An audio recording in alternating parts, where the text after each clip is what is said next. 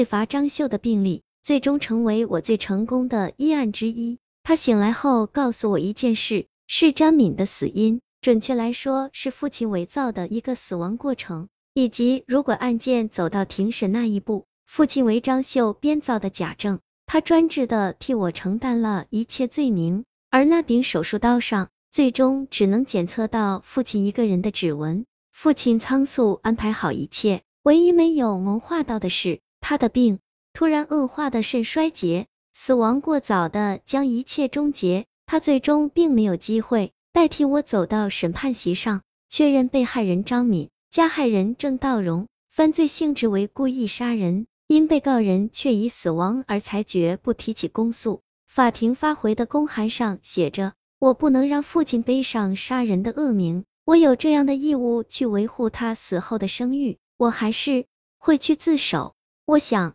等张秀从病床上醒来，脱离危险，我立刻就去。我是这样打算的。但不久后，我一收到律师事务所发来的函件，关于父亲身后的遗产处置以及一封遗书。遗书上只有一句话：子债父偿，天经地义。小草莓醒了，一颗新的心脏被安置进小草莓的胸腔里。我或者想要他死，又希望他生还。如果他活着。就有两个人去承担一样的苦果。如果他死了，我将独自负担我终其一生不为人知的罪孽。我有罪，我曾犯下杀人的罪行。我仍在医院做一名劳碌的心外科医生，并经由此收获无数感恩与荣誉。我告诉张秀，我为他更换了新的心脏，他痊愈了。张秀听到，却突然指着他的心脏，惊恐万分的问我：这颗心哪里来的？我是个医生，